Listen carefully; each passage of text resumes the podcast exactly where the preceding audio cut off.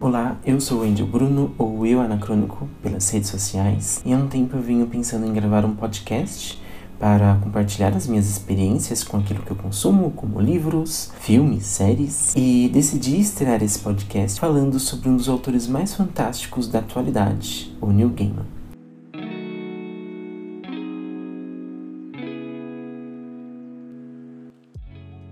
Ao contrário da maioria, eu não assisti Coraline durante minha infância e adolescência. Esse não foi meu primeiro contato com o Gaiman, e sim foi em algum episódio de Doctor Who. Eu lembro de aparecer o nome dele nos créditos. Não lembro exatamente qual foi o episódio, mas bem na época que eu estava assistindo, foi lançado aqui no Brasil o livro Oceano no Fim do Caminho. E foi um super hype. Todo mundo estava amando o livro. Eu fui atrás e depois de ler eu não curti tanto assim o livro como a maioria das pessoas. E, enfim, essa é uma história com o Neil Gaiman. Mentira.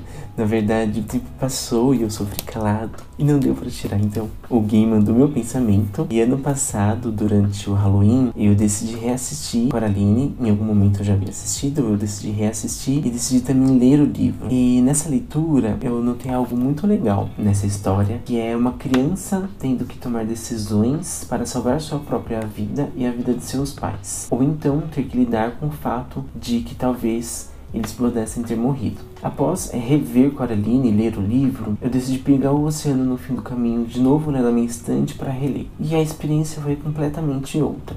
Dessa vez eu amei o livro. Eu entendi que esse livro vai abordar traumas de uma infância, sobre o crescer e ter que tomar decisões de lidar ou não com acontecimentos que marcaram muito um período muito específico e muito importante da vida. Eu adorei como Gaiman ele traduz esses sentimentos, como ele usa de metáforas, analogias para representar esses traumas sofridos pelo personagem principal. E um desses traumas é ter encontrado um cara morto que se matou dentro do carro de seu pai.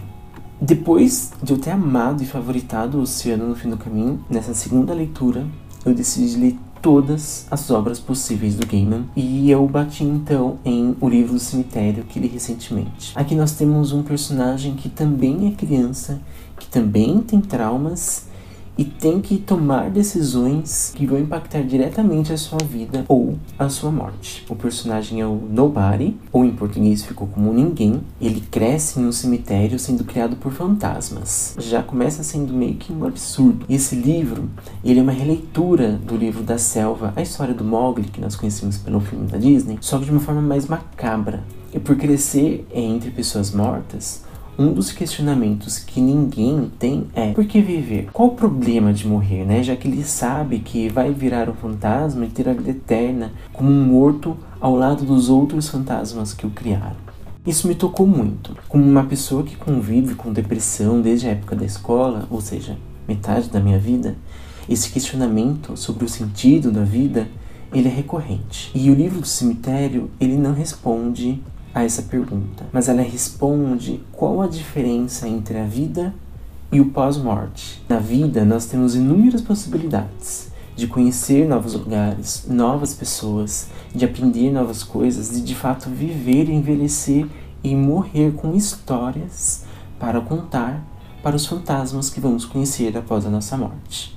Morrer cedo, mesmo que tendo uma vida eterna após a morte em um cemitério, te limita de tudo isso.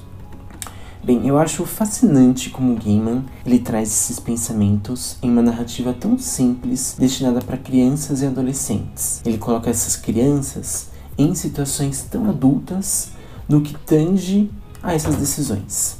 Talvez eu tenha escutado um ou outro spoiler dos livros, mas acredito que nenhuma delas irá estragar sua experiência de leitura. Ao contrário, indico esses livros para serem lidos com esse olhar, para acessar sua criança interior nunca morta. Seremos eternamente crianças, pois sempre estaremos crescendo, amadurecendo e tomando decisões a respeito disso tudo. Bem, se gostou desse episódio, espero que compartilhe com os amigos. E caso queira comentar algo sobre esses livros ou qualquer outra coisa, pode me procurar em todas as redes sociais, que como eu já disse, é Eu Anacrônico. Esse episódio foi roteirizado e gravado por mim, Angel Bruno. Beijo, Anis. Tchau, tchau.